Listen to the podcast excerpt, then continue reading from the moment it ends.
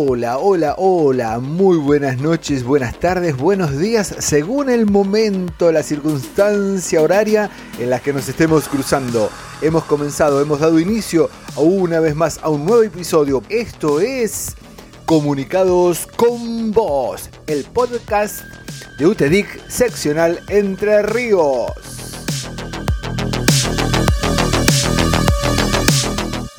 Sin más y porque hoy hay mucho material para desarrollar, te cuento que vamos a estar teniendo el saludo de Pedro Comas, el secretario general de UTEDIC seccional Entre Ríos, acá en esto que es Comunicados con Vos. Por supuesto, te vamos a contar todas nuestras vías de contacto para que puedas llamarnos, escribirnos, para que puedas preguntarnos, participar, contarnos, decirnos. Tenemos hoy también unos tips de Hospedic muy interesantes. Ángel, el secretario gremial, nos estará contando también qué vemos cuando miramos nuestro recibo de sueldo. Por supuesto, Susana nos irá diciendo cómo hacernos beneficiarios de algunos de los tantos beneficios que tenemos en UTEDIC. Y también vamos a hablar como nota central o editorial para cerrar, aunque sea la central, pero la vamos a usar para cerrar la seguridad y la salud laboral. Hemos comenzado, hemos iniciado, esto es Comunicados con Vos, el podcast de UTEDIC seccional Entre Ríos.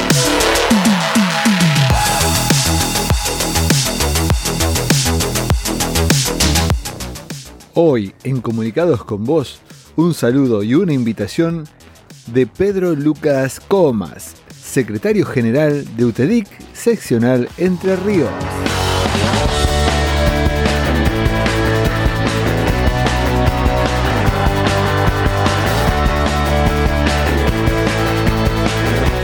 Un gusto saludarte por un nuevo canal de comunicación. Soy Pedro Comas, secretario general de UTEDIC seccional Entre Ríos. Estamos ampliando nuestras posibilidades de llegar a vos con el fin de informar de manera ágil y clara. Desde nuestra seccional, durante este tiempo tan particular de la pandemia, nunca dejamos de asistir con los beneficios de pañales, lente, asesoría gremial y 32 servicios absolutamente gratuitos y atender reclamos e inquietudes de nuestros afiliados. Te invito a sintonizar este canal para enterarte y compartir la vida de UTEDIC Sesional Entre Río y además que te anime a participar y sea parte de Comunicados con Vos. Comunicados con Vos, la voz de UTEDIC Seccional Entre Ríos en formato podcast.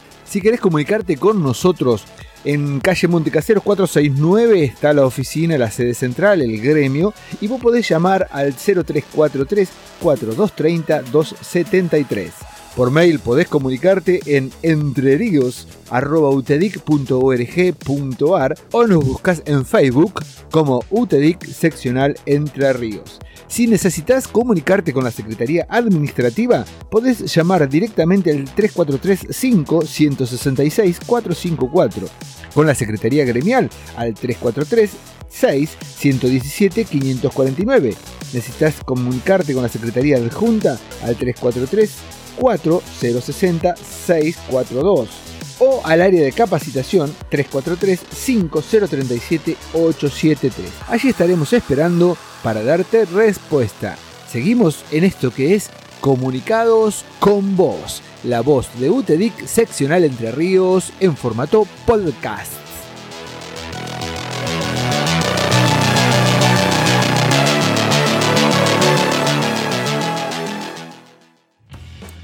En el episodio anterior recibimos desde el Centro Médico Urquiza, donde están los consultorios de Ospedic, la obra social de UTEDIC, algunos consejos dados por el doctor Brisler, director médico.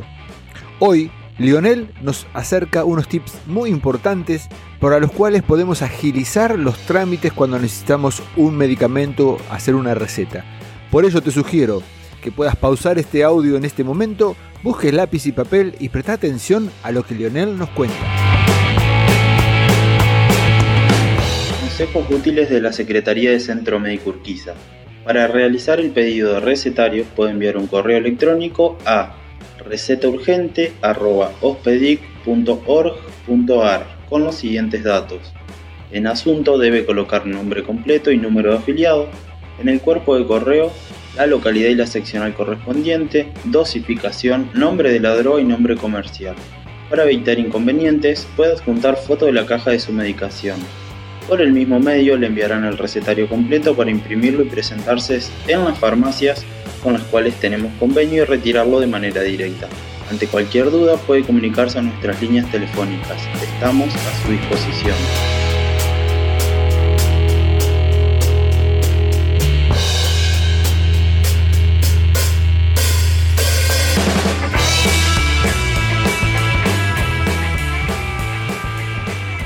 El programa de hoy, Ángel Cardoso, secretario gremial de UTEDIC seccional Entre Ríos, nos cuenta algunos otros detalles de lo que vamos a encontrar en nuestro recibo de sueldo para saber si nos están pagando correctamente por nuestro trabajo, saber qué y cómo nos están pagando.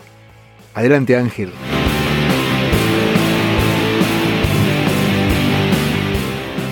En la charla anterior habíamos hablado de los conceptos remunerativos, conceptos no remunerativos y lo descuento como los tres grandes agrupamientos que figuran en un recibo de sueldo.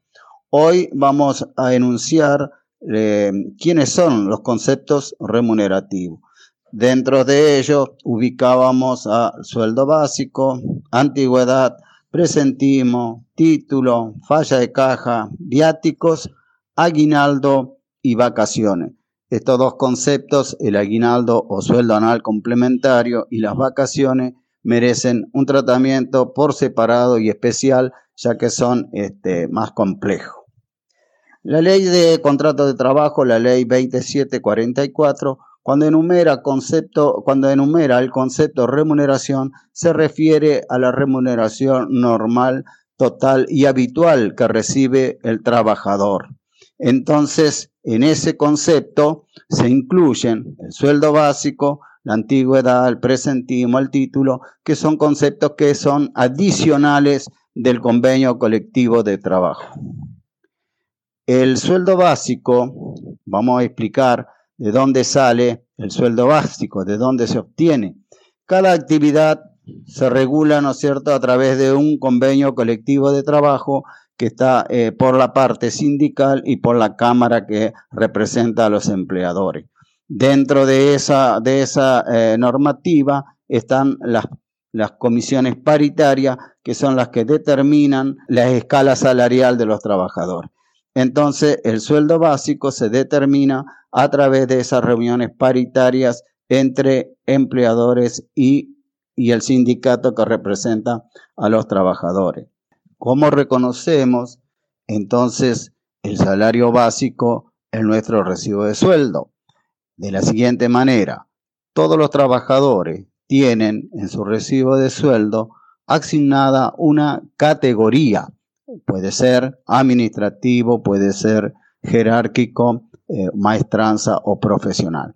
Entonces, en el recibo de sueldo conta nuestra categoría y yendo a la escala salarial ahí encontraremos nuestra categoría y nuestro valor del sueldo básico. De esa manera podemos determinar y saber si correctamente nos están pagando el sueldo básico que nos corresponde de acuerdo a nuestra categoría. Hoy también con nosotros, en este episodio de UTEDIC, seccional Entre Ríos, comunicados con vos, Susana, quien está al frente de la Secretaría de Acción Social, nos cuenta algunos beneficios y los requisitos para poder hacernos acreedores a ellos. Por eso, te sugiero, ahora en este momento, pausa la transmisión, busca lápiz y papel, toma nota y fíjate lo que nos dice Susana.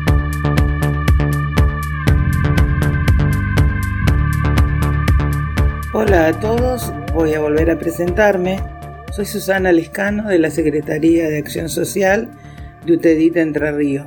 Como habíamos dicho en el programa anterior, esta Secretaría posee una cantidad de beneficios tanto para afiliados sindicales como para afiliados aportantes. En el día de hoy le vamos a acercar dos beneficios que tiene la UTEDIT Nacional.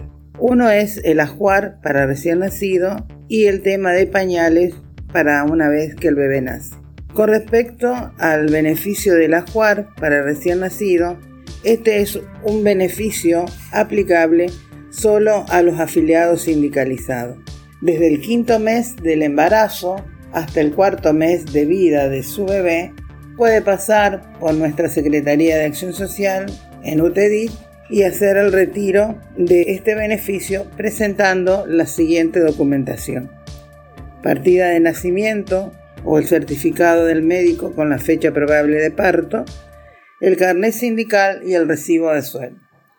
Si nos referimos al filiados del interior, es los mismos requisitos y tendrían que enviar la documentación a el correo de UTEDIT que es entreríos.utedit.org.ar o en las ciudades donde tenemos un compañero que, está a cargo de, de la atención de los afiliados, hacérselo acercar a ellos. Con respecto al beneficio de pañales, también es lo mismo. O sea, la misma documentación y es desde el primer mes de vida hasta el sexto mes. Este beneficio también es abarcativo a los afiliados sindicalizados.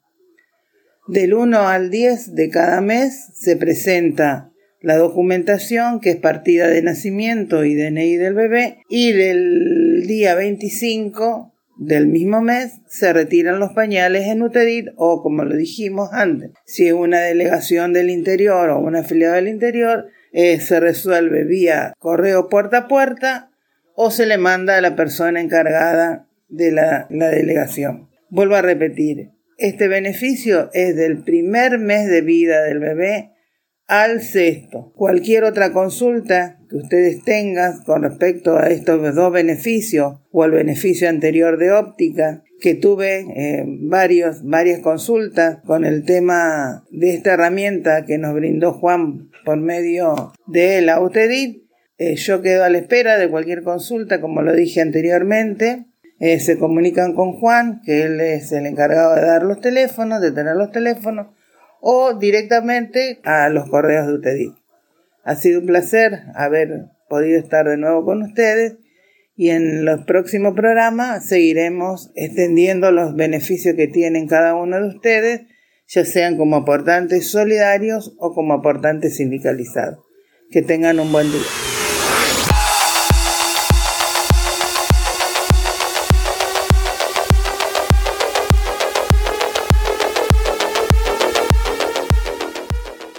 Las alarmas suenan despavoridas, enloquecidas, presagiando aquella explosión que se oirá en cientos de kilómetros a la redonda y que volará por los aires una tapa de dos mil toneladas de cemento del reactor número 4.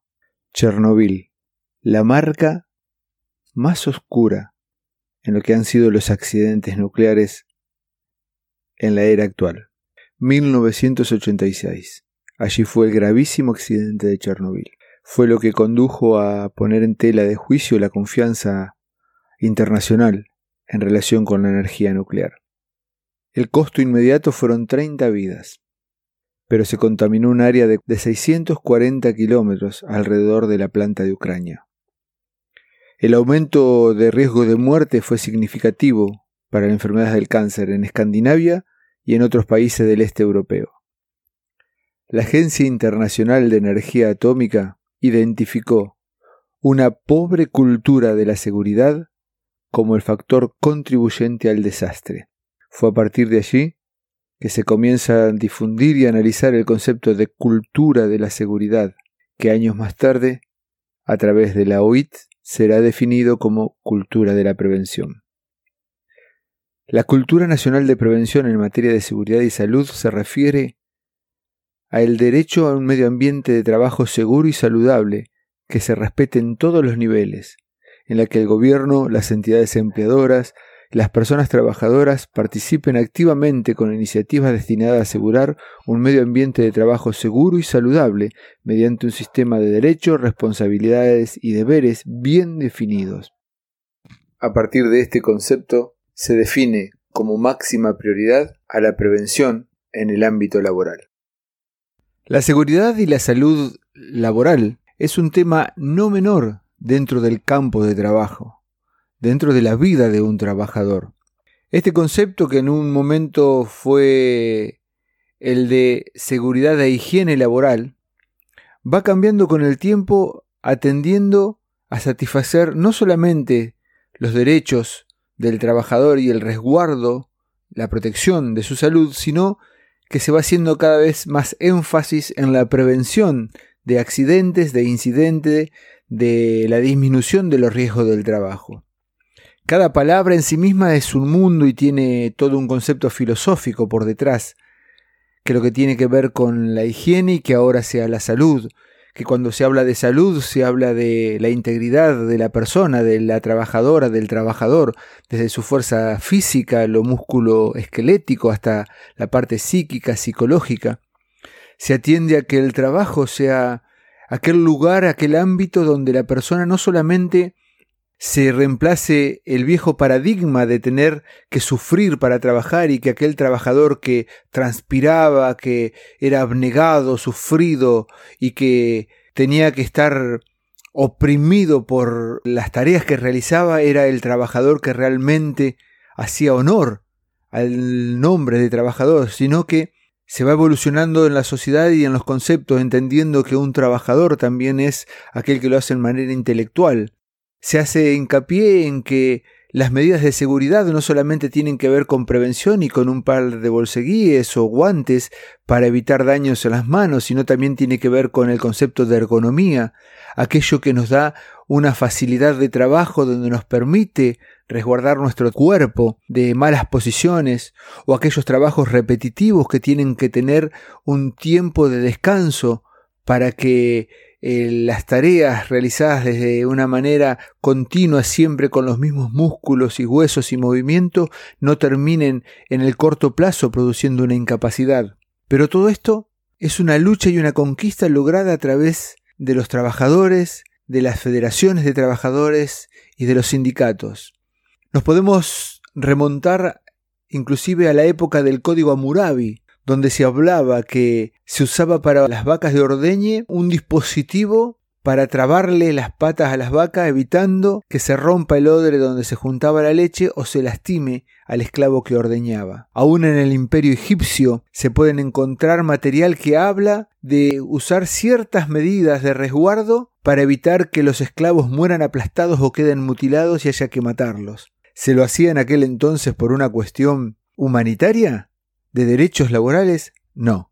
Se lo hacía porque la esclavitud era un bien, era un objeto. Estoy hablando de hace muchos años atrás. Bueno, a lo mejor no tantos en algunos casos. Tal vez alguien conozca casos cercanos en que eso parece ser real hoy en día. Pero tenemos que apuntar como trabajadores a que realmente ese tipo de prácticas en contra de la salud, en contra del bienestar de un trabajador, cesen, menguen y desaparezcan. Y ahí es donde estamos involucrados todos los trabajadores. No solamente los organismos de gobiernos, no solamente los empresarios, no solamente los dirigentes sindicales, sino el mismo trabajador. ¿De qué manera?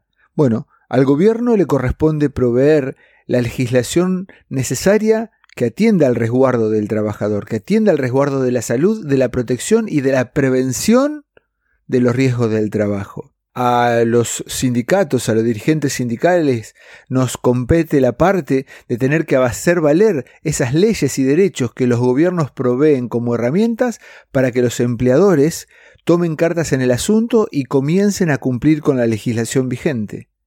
A los empleadores le corresponde proveer y prever las situaciones en las cuales es necesario intervenir para que no haya riesgos laborales, para que sean minimizados los riesgos, para evitar enfermedades profesionales a lo largo del tiempo que sufren los trabajadores. Y al trabajador le compete el derecho de hacer valer que tiene una obligación el empleador de proveerle elementos de seguridad, de resguardo, de cuidado, que tienen que ver en algunos casos, por ejemplo, con la prevención de ser lastimados directamente, pero también caso de tener un sillón ergonómico, la altura que corresponde en una silla cuando tiene que hacer un trabajo de escritorio, un trabajo que implica el uso de dispositivos electrónicos, que implica el uso de un ordenador.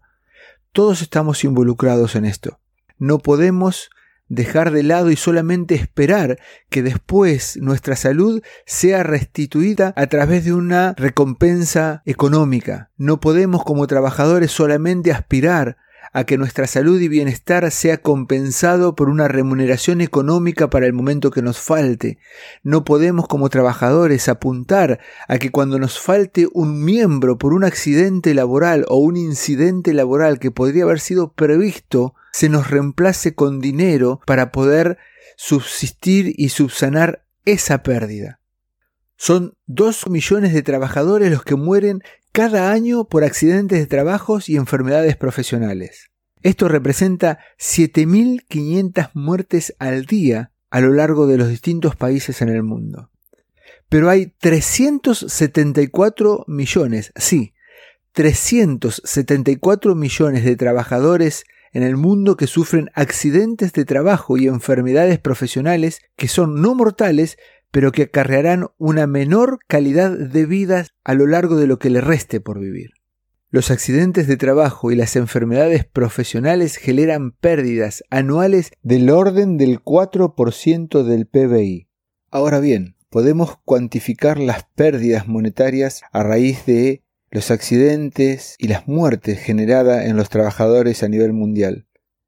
El valor de la vida en sí misma, el dolor, el sufrimiento que esto acarrea, por supuesto, es incalificable. Ahora, ¿qué hablamos cuando hablamos de seguridad y salud laboral?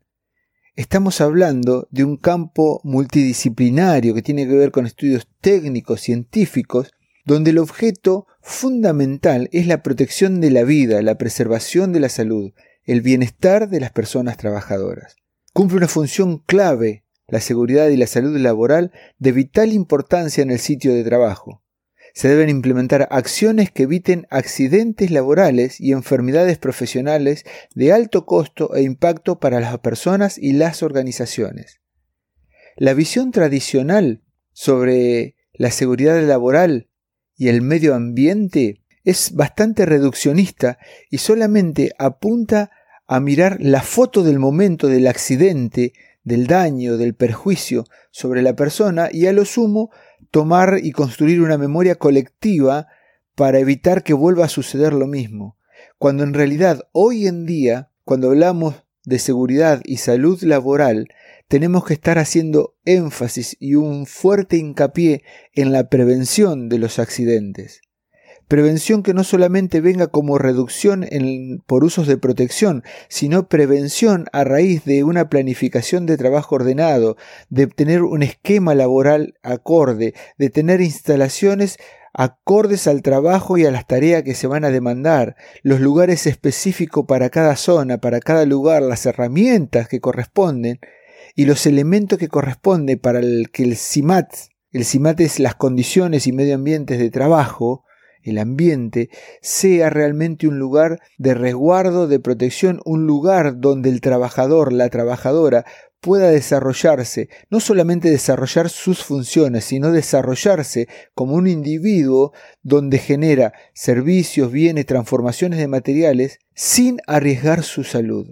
Esto es tarea de todos los agentes que intervenimos en esta cadena de producción de valor como es el trabajo. Como lo dije antes, los gobiernos, los empleadores, los representantes sindicales y el trabajador mismo.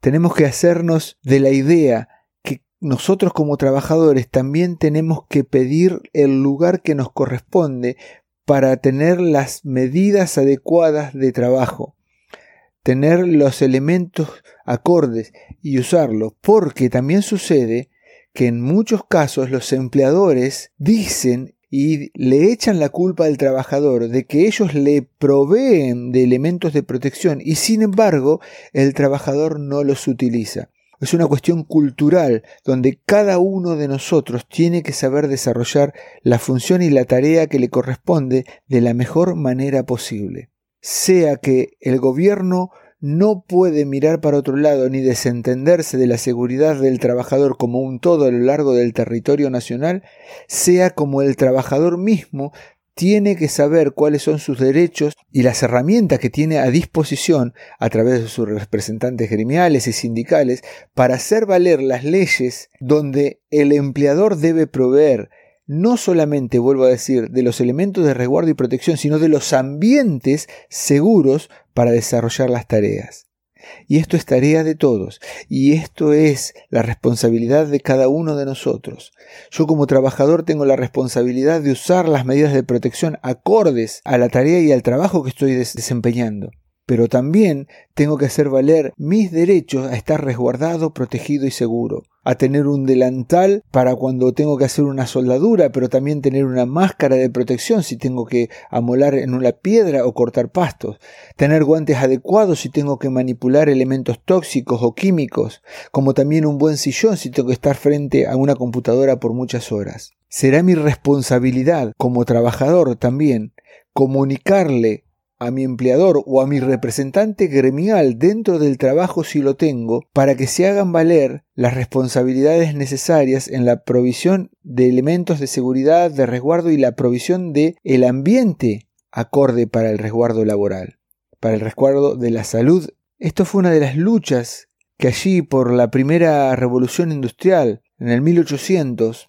fue puesta de manifiesto cuando los trabajadores salieron a pelear a la calle por condiciones un poco más humanas, no ni siquiera dignas, un poco más humanas en sus ambientes laborales, reducción de horarios, la explotación infantil, descansos. Hoy ha evolucionado y hay un montón de derechos que los tomamos como inherentes por el trabajo mismo. Sin embargo, cada día se suscitan necesidades que desde lo laboral y lo gremial debemos estar acompañándonos para hacer de la familia trabajadora un lugar de desarrollo de desempeño donde no solamente se ponga precio a las partes de nuestro cuerpo afectadas por una enfermedad, por un accidente, donde no solamente se nos compre una minusvalía por el resto de años por vivir, sino que también aspiremos a que el momento que tengamos que desistir de trabajar podamos hacerlo con una calidad de vida acorde a haber desarrollado un trabajo en condiciones y ambientes del medio laboral que estuvieron a la altura de la circunstancia. Esto es tarea de todos, responsabilidad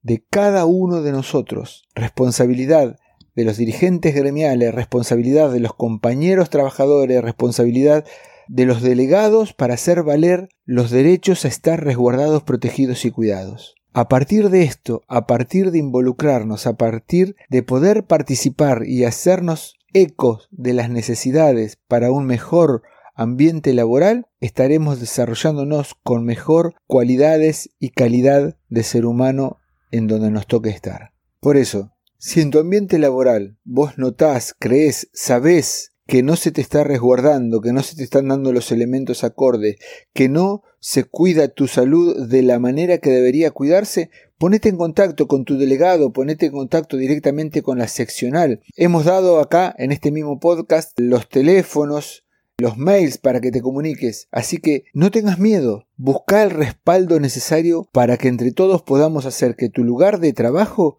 sea un lugar digno donde ganarte tu sustento y el sustento para tu familia no implique necesariamente disminuir tu capacidad, tu calidad de vida, sino por el contrario, sea bueno poder concurrir a cumplir con tus responsabilidades.